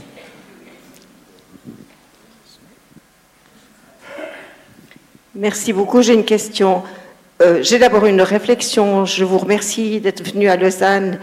Je confirme ce que dit M. Darioli. On est vraiment très fiers de vous avoir en Suisse romande. Ensuite, j'ai une question. Vous avez parlé de l'association du Petit Cœur et j'aimerais savoir, est-ce que c'est une association dans laquelle on peut faire des dons? J'ai été très impressionnée à ce que vous faites euh, au Mozambique et au Cambodge. Et puis, c'est des gens qui n'ont pas la chance d'avoir tout ce que nous avons, nous, chez nous. Et je me demandais, est-ce qu'il y aurait une possibilité, disons, de vous aider sur le plan financier dans ce domaine-là? Oui, bien sûr. On a un site maintenant qui est même devenu un peu professionnel. Moi, je l'avais fait à la main comme ça, mais on l'a beaucoup actualisé. D'ailleurs, si ça vous intéresse, alors vous écrivez, je crois, lepetitcoeur.com, je crois. Enfin, normalement, si vous mettez le petit cœur, vous devez tomber dessus parce que, parce que ça devrait être comme ça en tout cas. Euh, sinon, cherchez un petit peu .com peut-être ou, autre, mais vous allez. Et puis dessus, vous avez bien sûr la, partie donation, ça c'est toujours comme ça, et vous avez les, les, comptes qui sont là. Maintenant, ce qui peut être intéressant pour vous, c'est que quand on va en mission, c'est des gens qui l'ont fait pour nous, mais ils m'ont dit voilà, on, fait ton truc un peu professionnel, mais toi, il faudrait que tu écrives un blog. Moi, j'ai pas eu le temps d'écrire des blogs quand je travaille ici. Par contre, en mission, je le fais. Alors voilà, on va partir, je crois, dans trois semaines, quelque chose comme ça. Et puis euh, là, ben, vous pouvez suivre au jour le jour ce qui se passe euh, au Cambodge. On sera au Cambodge, euh, ce qui se passe au Cambodge. On met des, photos aussi. Je pense que ça peut être assez intéressant d'aller sur le site. Alors voilà, le site, il y a le blog et puis il y a le, le bulletin de versement. Alors, autre question. Oui, voilà. Oui, merci beaucoup pour euh, cette magnifique présentation. J'aurais une question euh, sur le plan euh, psychologique. Dans quelle mesure est-ce que les personnes qui ont bénéficié d'une transplantation cardiaque se trouvent gênées ou perturbées par le fait qu'ils vivent avec le cœur de quelqu'un d'autre comment ce cœur va continuer? Puis enfin, quand même, c'est le cœur de quelqu'un qui est décédé. c'est certainement quelque chose qui n'est pas facile à, à, intégrer. Peut-être vous pouvez juste nous dire quelques mots oui, bien entendu. Les, souvent, les psychiatres sont aussi là parce que même si on est très stoïque, il y a de temps en temps cet élément de se dire, mais voilà, moi je, je revis par le drame d'un autre. C'est pas toujours aussi facile à gérer que ça. Mais là, vous avez de tout. Vous avez des caractères qui culpabilisent véritablement par rapport à ça, et puis d'autres qui disent Mais moi, je veux oublier cette histoire parce que j'ai envie de vivre comme tout le monde, et qui font une sorte d'anosognosie par rapport à ça. Vous, avez un peu tout dans, ce spectre-là. Mais je crois, je ne sais pas exactement. Euh, ça dépend aussi à quel moment vous le recevez. Hein. Euh, quand vous le recevez très petit, vous ne réalisez pas ce qui se passe. Euh, quand c'est plus tard, les, choses arrivent. voilà. Et vous avez un peu de tout là dedans ah, Je ne pourrais pas vous dire combien de gens ont, besoin d'un support euh, psychologique pour euh, gérer cette, euh, ce sentiment un petit peu de... Voilà, moi je profite parce que quelqu'un a été mis de, côté. Je ne pourrais pas vous dire à combien, mais ce, phénomène existe en tout cas chez une proportion de, nos patients. Merci. Autre question Monsieur Prêtre, quel est le taux de succès ou le taux d'échec des transplantations cardiaques? Aujourd'hui Et pour quelles raisons les échecs? Alors ça dépend de beaucoup de choses. C'est toujours encore euh, le problème immunologique qui, euh, qui, nous embête, même si on a fait des progrès énormes. Moi j'ai un peu du mal de vous donner euh, les survies. Moi je pense, on dit en moyenne 15 ans, mais c'est sûrement plus. Il faut savoir que quand même, même si moi je vous ai montré l'exemple d'un enfant, la plupart du temps on transplante vers des gens qui ont 50, 60 ans. Donc il y a d'autres phénomènes qui arrivent, de temps en temps un cancer, ou c'est pas toujours des morts cardiaques non plus. Euh, au tout début, en 67, comme on l'a vu là, tous les chirurgiens se ruent là-dessus parce que Barnard a fait un tel tollé que tout le monde a envie d'être aussi à la télé. Et ce phénomène jouait aussi un rôle. Et puis après une année, pratiquement tout le monde arrête parce que les résultats sont désastreux. Je crois que sur les 18 premiers qui sont opérés, il y en a deux qui quittent l'hôpital seulement. Hein. Donc, euh, au bout d'un moment, on s'est rendu compte que le geste technique, d'accord, on le maîtrise, mais on, ne maîtrise absolument pas le geste immunologique. Et ça fait qu'à part quelques centres, il y a Cabrol à Paris, il y a Chamway à, Palo Alto, donc euh, aux États-Unis, Barnard continue, mais il arrête assez vite pour des problèmes d'arthrose ou autres. Mais on, revient en arrière. Ce qui relance la transplantation, c'est Sando à, à Bâle avec un gars qui s'appelle Jean-François Borel qui trouve la cyclosporine. Et elle utilise d'abord sur le rein, ensuite le foie, puis on remarque que ça marche partout, et le cœur et tous les organes, le poumon. Et vous avez une résurrection de la transplantation, c'est dans les années, milieu des années 80. Et là, moi j'ai réopéré déjà deux patients ici qui sont à 30 ans de leur transplantation, qui avaient une valve qui s'était calcifiée, il a fallu changer la valve. Donc on a maintenant des survies à 30-35 ans. Alors c'est toujours une courbe de Gauss, hein. il y a toujours quelques-uns qui vont très loin, d'autres qui finissent beaucoup plus vite, et puis euh, la moyenne, je pense, c'est autour de 15 ans, mais c'est peut-être 20, parce qu'il nous faut un peu plus de recul maintenant pour le savoir. Pour les enfants, il y a encore une chose qui est particulière, c'est que J'en ai fait trois, là, euh, coup sur coup, euh, des, tout petits. C'est que jusqu'à six mois, notre système immunologique n'est pas encore véritablement formé. Et si vous voulez, vous les lymphocytes qui tournent dans l'organisme, ils repèrent chaque cellule et les tolèrent. Et c'est après, il fait des anticorps, et c'est quelque chose qui vient, et les anticorps vont les attaquer. Et on arrive à faire des transplantations cardiaques, on le savait dans les trois premiers mois, on a étendu ça, et là, il n'y aurait même pas besoin d'immunosupprimer. le nouveau cœur serait accepté comme si c'était le vôtre, si vous voulez, et ça va si loin qu'on peut même transgresser les, groupes. Ce qu'on n'arrive pas à faire plus tard. Si vous le faites, alors c'est un désastre. Hein? Merci pour ces belles explications, monsieur. Merci. J'ai trouvé très émouvante votre présentation. Je vous remercie. Euh, j'ai entendu dire que chez beaucoup de personnes, la fermeture entre les deux ventricules n'était pas complète et que beaucoup de gens vivaient comme ça sans le savoir. Alors, qu'en est-il? Puis, est-ce que c'est quelque chose qui s'opère? Est-ce qu'il y a des situations où ça pose problème? Qu'est-ce que vous pouvez nous dire sur cette question? Nous, c'est l'opération qu'on aime bien. On fait la malformation qu'on aime bien. Parce que vous, vous le fermez, ce trou. Alors, j'ai montré entre les deux oreillettes. Euh, entre les deux ventricules, c'est la deuxième plus fréquente. Hein. Euh, vous mettez le patch et tac, vous redonnez l'espérance de vie normale. Si vous ne le faites pas, alors ça dépend. Si elle est petite, c'est possible que vous arrivez à vivre assez longtemps. Mais si vous ne le faites pas et qu'elle est assez grande, ben vous allez détruire vos poumons en fait. Parce que la pression va être très très haute dans les poumons et les poumons doivent avoir une pression basse. D'ailleurs, on a toujours fait fasciner quand vous regardez les alligators et des trucs comme ça, ils ont un seul ventricule. Et le sang bleu et rouge à l'intérieur réussit à être séparé, puis une partie qui part dans le poumon, etc. Mais je pense que c'est au moment où on s'est mis debout qu'on a eu besoin de séparer le cœur en deux. Parce que pour tenir debout, comme nos girafes, on a besoin d'une pression à 120, sinon euh, ça ne tourne pas.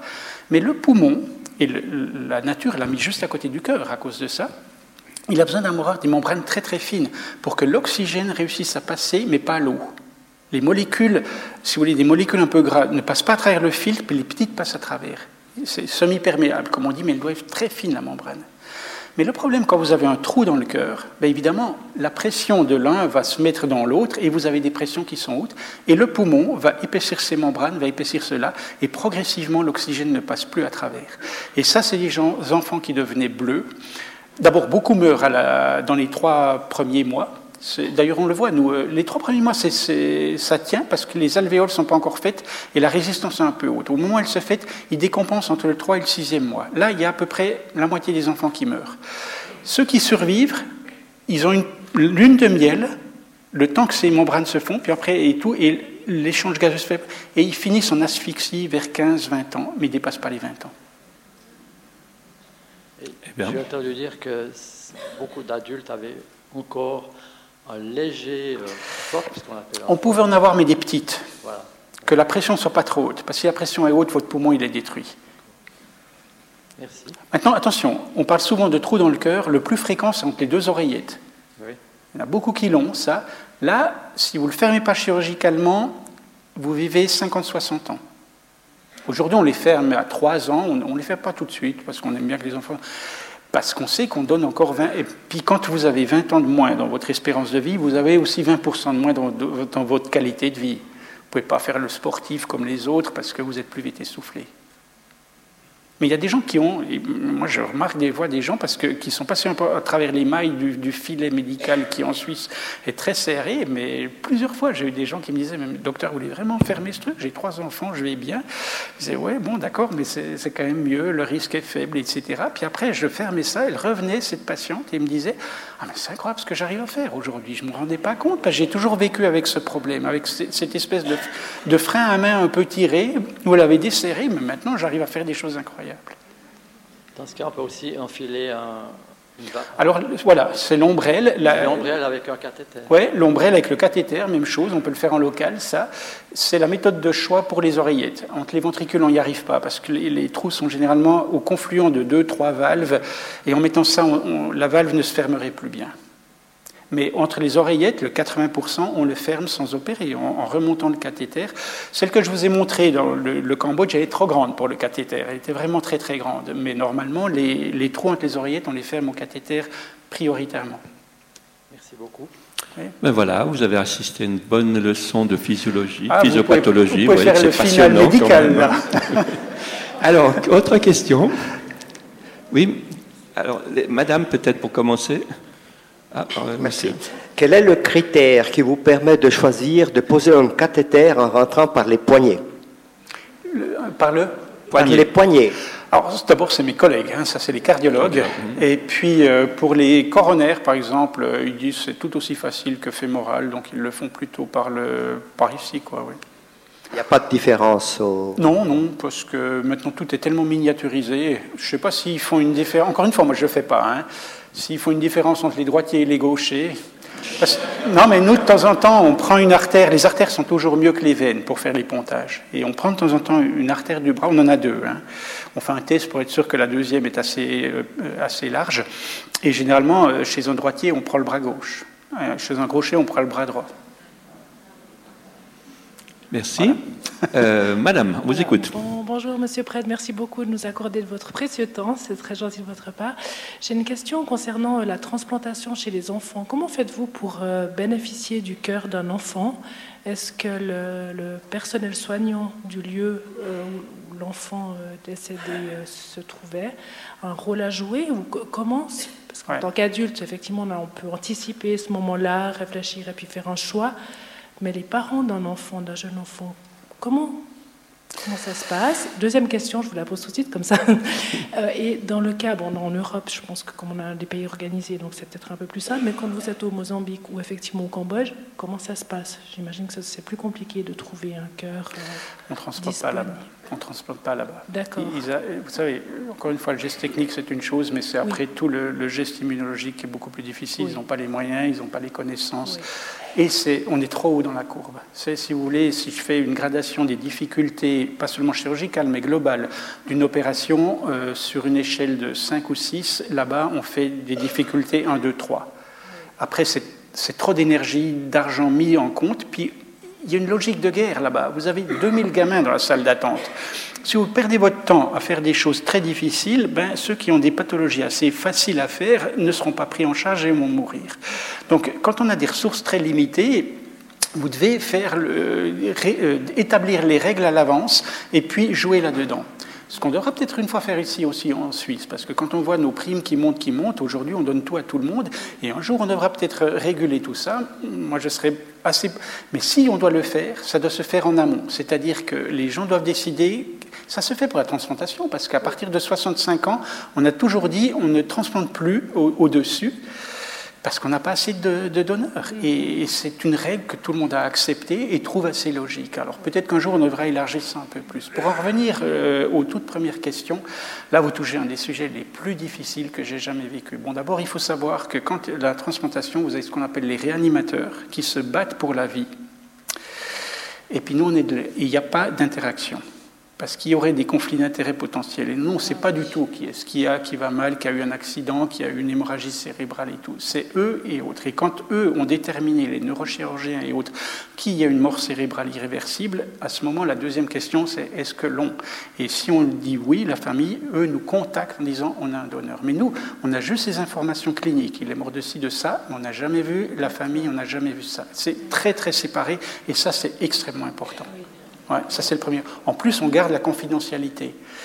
on ne sait pas où vont les cœurs, on est toujours évasif, vous ne me verrez jamais dire on est allé chercher là et autre, parce que vous pouvez vous imaginer, supposons que le, cœur va bien, la famille vite dire ah mais j'aimerais savoir qui est le donneur ou les parents qui ont donné disent mais j'aimerais savoir quel enfant vit avec le mais tout d'un coup ça peut faire des conflits s'il y a un problème on dira mais le cœur n'était pas bon votre fils ou votre fille voilà après c'est les moments les plus alors avant d'être transplanteur j'ai été réanimateur et ça dans ma vie ça a été les moments les plus difficiles vous aviez c'est toujours quelqu'un de jeune qui a une mort violente c'est ça malheureusement le, don et vous devez annoncer à des parents que leur, jeune homme est tout, je me souviens d'un accident de voiture ou de moto qu'il qui est mort.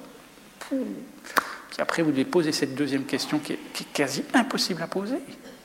Et, je me souviens toujours de ça, mais c'est extrêmement dur. On a l'impression de, vouloir profiter du malheur des autres et tout.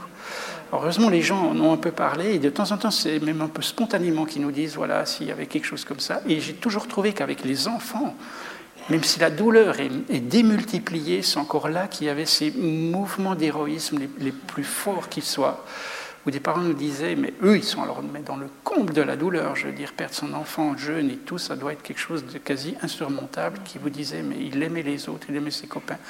Si ce cœur peut sourire ailleurs, prenez-le, etc. Et si vous regardez, on est en train de parler de ce fameux consentement présumé et tout. Quand on demande à des gens, et on sait plus que voulait son proche, on a peur de le trahir, on préfère dire non. Et le non, c'est quasi 50% quand on demande. Par contre, chez les enfants, c'est seulement 30%. Parce que les parents sont très proches de leur enfant, savent qu'ils ne le trahissent pas, ils aimaient la vie, ils aimaient ça et autres. Et j'ai toujours trouvé quelque part quelque chose de magnifique dans l'esprit humain. Et je souhaite vraiment à absolument personne ça. Je sais que ces, vies qui rebondissent passent par un drame impossible avant. Je veux dire, on donne la lumière d'un côté, mais il y a la pénombre de l'autre.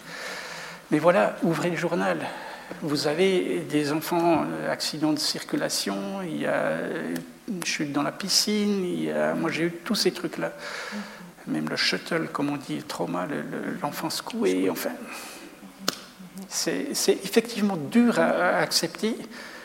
D'un autre côté, on se dit, on ne peut plus rien faire là, c'est réglé, mais il y a celui-là qui va vraiment pas, qui pourrait peut-être un peu décoller.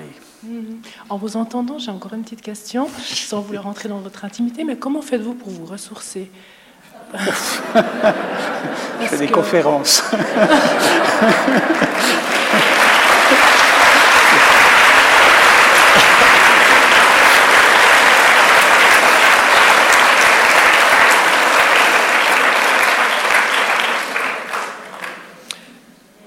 Alors, bah oui, je crois que la, réponse était absolument magnifique. Alors, on, s'accorde encore trois, quatre questions, si vous êtes d'accord. Euh, à l'admis, on va dire, on va passer à la page suivante. Et puis, ce qu'il faut savoir, c'est qu'il restera avec nous tout à l'heure, mais je vous en dirai plus dans quelques instants. Alors, la prochaine question, Madame. Oui, alors merci pour cette conférence euh, très touchante. Des enfants qui naissent avec un souffle au cœur, de quoi s'agit-il? Je crois que ça, peut se, ça se réserve est-ce que ça demande une surveillance après coup Alors, il au tout début, dans les deux premiers jours, il y a pratiquement tout le monde qui a un souffle. C'est quand le canal artériel doit se fermer, les poumons sont encore pas complètement matures et il y, a, une pression, etc. Et ça, on le sait, on ne s'excite pas. Après coup, il reste, je crois, à peu près 30% des souffles qui restent bénins, où il n'y aura rien à faire et rien, à faire. Bien sûr, quand on entend un souffle aujourd'hui, on fait une échographie, parce que l'échocardiographie va tout vous montrer, qu'est-ce qui souffle, à quelle importance, quel est le pronostic, etc. Donc il y a énormément de gens qui ont ce qu'on appelle un souffle fonctionnel, voilà, qui est là, qui les accompagnera des fois toute la vie, des fois plusieurs années, et pour lesquels il n'y a rien à faire, le cœur est normal. Donc, quand vous entendez l'histoire d'un souffle, paniquez encore pas, c'est possible que vous soyez dans le bon groupe. Et voilà bon Après, ce qui souffle beaucoup, c'est les valves, bien entendu. Une valve qui souffle. Parce que le souffle, c'est du flux turbulent. Normalement, dans le cœur, quand vous regardez, c'est tout laminaire. C'est comme le robinet. Hein. Quand vous le mettez, au début, ça coule, puis au bout d'un moment, tac, il y a tout qui est perturbé. C'est ça qui fait le, bruit du souffle. Or, c'est les valves qui s'ouvrent pas ou qui se ferment pas bien, et puis c'est les trous dans le cœur, comme on l'a vu tout à l'heure. Encore que le trou entre les oreillettes, les pressions sont faibles, souvent, il n'y a pas tellement de, de bruit là. C'est entre les ventricules où ça fait du bruit. Magnifique. Autre question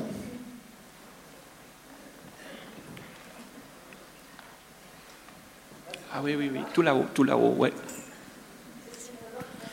Euh, jusqu'à quel âge est-ce qu'on peut prélever des cœurs? Ben, Comme on est tous des, gens du troisième âge.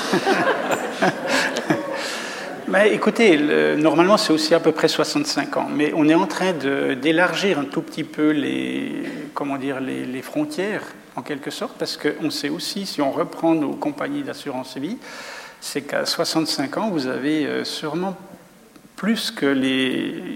Je veux dire, 80 ans, c'est pour les hommes, 84 chez les femmes, ça c'est à la naissance. Quand vous avez 65 ans, c'est 85 pour les hommes et peut-être 90 pour les femmes. Donc, en gros, il y a 20 ans à prendre. Il y a beaucoup de gens pour lesquels on les prend volontiers, ces 20 ans. Donc, on est en train d'un petit peu élargir les, trucs à 70 ans, peut-être, peut-être un peu plus, mais il faut que le cœur soit en bon état, bien sûr. On doit faire plus d'examens là-dessus pour être sûr. Voilà. Mais on, l'a déjà fait quelques fois. Et euh, on, ouvre un peu plus parce qu'on ben, on, a quand même une grosse demande. Merci. Alors, il y avait une question encore euh, tout en haut, là, monsieur, oui. Euh, d'abord, merci pour ce que vous faites et merci pour ce que vous êtes. Tout le monde, je crois, est très sensible à votre euh, humanisme. Pour retomber un petit peu la, tension, je vous, vous, avez parlé d'une façon un peu triviale de, tuyauterie. Hein.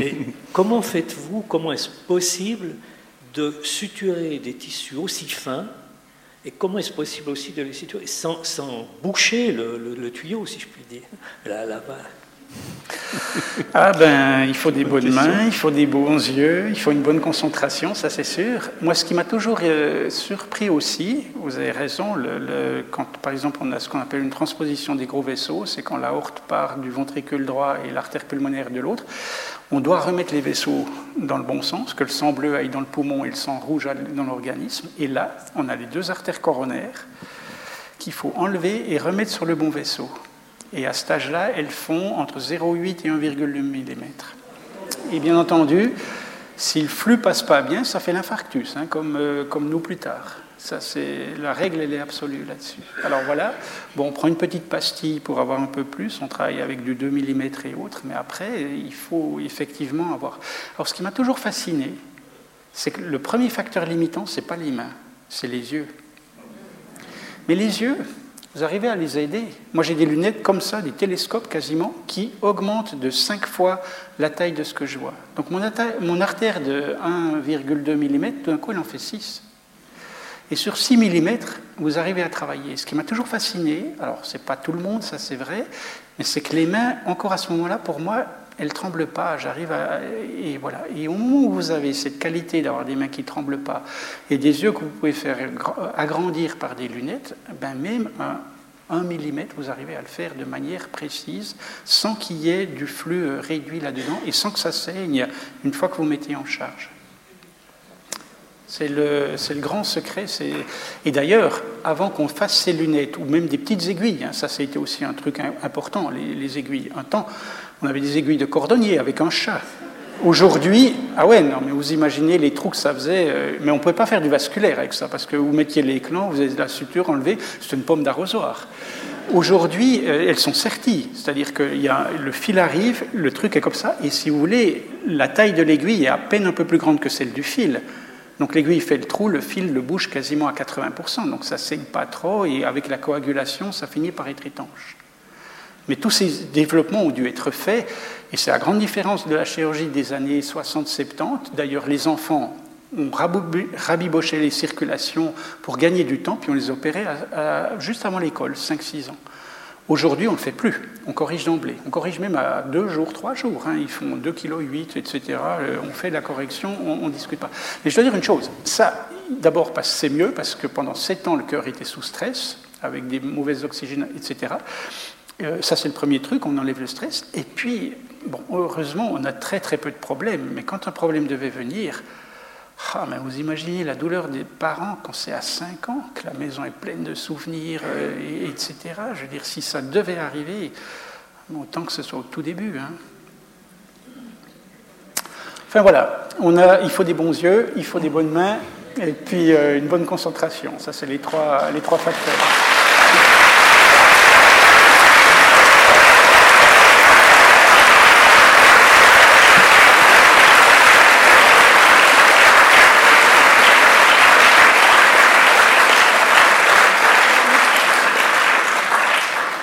Eh bien, je crois que ces applaudissements, ils vont droit au cœur, hein, chez lui et chez nous aussi.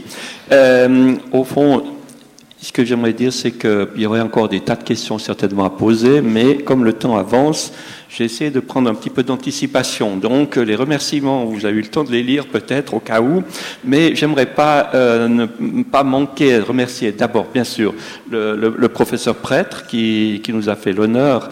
Et au fond, je suis obligé de vous faire une petite confidence, mais quand il m'a, euh, quand je lui ai posé la question de savoir s'il était d'accord de venir, vous permettez que j'ose le dire, il m'a dit, ben voilà, le lundi, c'est le jour où j'opère à Zurich. Alors vous pouvez bien imaginer que si je dois opérer un enfant ou je dois faire une conférence, mon choix sera fait. Donc on a eu beaucoup de chance que vous ayez fait le bon choix, parce qu'il n'y a pas besoin de partir à Zurich pour opérer. Donc ça, c'est des remerciements pour vous. Le deuxième, c'est de dire que, au fond, c'est nos donateurs, parce qu'on ne pourrait pas exister, avoir nos activités, si on n'avait pas les donateurs, les donateurs, les, les fondations. Je vois qu'il y a certains qui sont présents ici. En tout cas, soyez bien remerciés pour votre soutien pour des ans. Et puis, c'est tous nos adhérents qui nous sont fidèles. Et puis, il y a les nouveaux adhérents aussi. Et tous vous qui êtes euh, présents, on espère euh, pour euh, le plus grand nombre d'avoir la possibilité de vous revoir. Et puis, je mets ici ce qu'on oublie parfois, c'est les petites mains, vous savez. Puis, il y a les grandes mains. Alors, vous avez vu tout à l'heure que j'étais bien heureux d'avoir Julien qui me donnait un petit coup de main pour, pour voir. Mais il y en a d'autres, la technique, etc. Parce que sans quoi, ça n'aurait pas été possible. Et je pense aussi à ceux qui ont préparé l'apéro qui nous attend en bas à la salle des fêtes. Puis, euh, au fond, j'aimerais dire euh, euh, que les, bénévoles, parce qu'on a plus de 100 bénévoles seniors qui nous accompagnent tout au long de la vie, alors de, la, de l'année académique. Alors, si jamais il y a certains d'entre vous qui se sentaient pousser des ailes pour participer à nos activités, eh bien, contactez nos secrétariats parce qu'on aura la possibilité, si les, les places sont disponibles, de vous donner de quoi faire. Puis, euh, c'est le secrétariat, bien sûr, avec euh, Patricia Dubois, notre secrétaire générale, et puis son équipe, parce que ça ne peut pas fonctionner s'ils n'ont pas fait cette préparation à l'avance. Alors, euh, j'aimerais aussi euh, vous dire la chose suivante. C'était un grand plaisir parce que peut-être la plupart d'entre vous est allé à la fête des vignerons. Vous vous souvenez que notre conférence de clôture de saison, elle avait été donnée par Madame Caruso. C'était l'occasion d'en savoir un petit peu plus sur la confrérie des, des, vignerons. Eh bien, on a la chance, quoique ce que l'on lise dans les journaux soit pas nécessairement les meilleures nouvelles, mais que le vin qui vous sera offert tout à l'heure, eh bien, c'est un verre qui est un vin qui est offert par la confrérie des vignerons. Et je crois qu'on peut les applaudir aussi pour ça.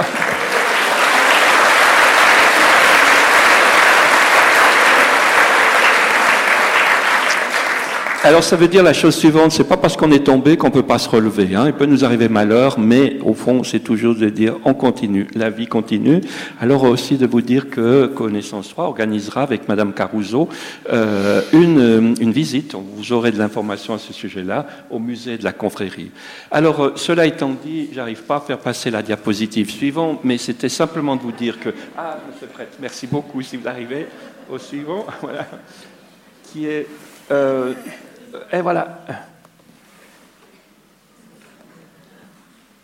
Voilà, il y a de l'animation. Ça, c'est le remerciement. passe au suivant.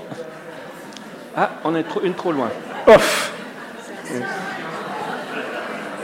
Voilà. Voilà, ça c'était l'invitation. Et puis n'oubliez pas la suivante, parce que la suivante c'est pour vous, monsieur le prêtre. Alors voilà, c'est que Monsieur Prêtre, il va nous faire le plaisir de dédicacer. Vous avez ces deux ouvrages, il y en a un qui est en collection de poche avec un chapitre supplémentaire et puis l'autre. Alors euh, sa secrétaire et lui seront à notre disposition en bas à la salle des fêtes. Et si jamais la file est trop longue, vous aurez le quoi prendre un verre et de patienter, de grignoter euh, jusqu'au moment où on veut bien vous donner la signature. Et vous ai mis ici pour le, sa fondation le petit cœur. Au fond, vous avez le site internet qui s'y trouve. Et puis, vous avez également le numéro de compte bancaire si jamais vous avez l'envie de faire un cadeau, parce qu'on est bientôt à l'approche de Noël. Et comme je vous ai dit tout à l'heure, c'est quand même bien qu'il s'en arrive à donner du sens aux choses. Alors, euh, cela étant, moi, je vous remercie beaucoup. On a encore l'occasion de continuer la discussion en bas et à tout bientôt. Merci de votre visite.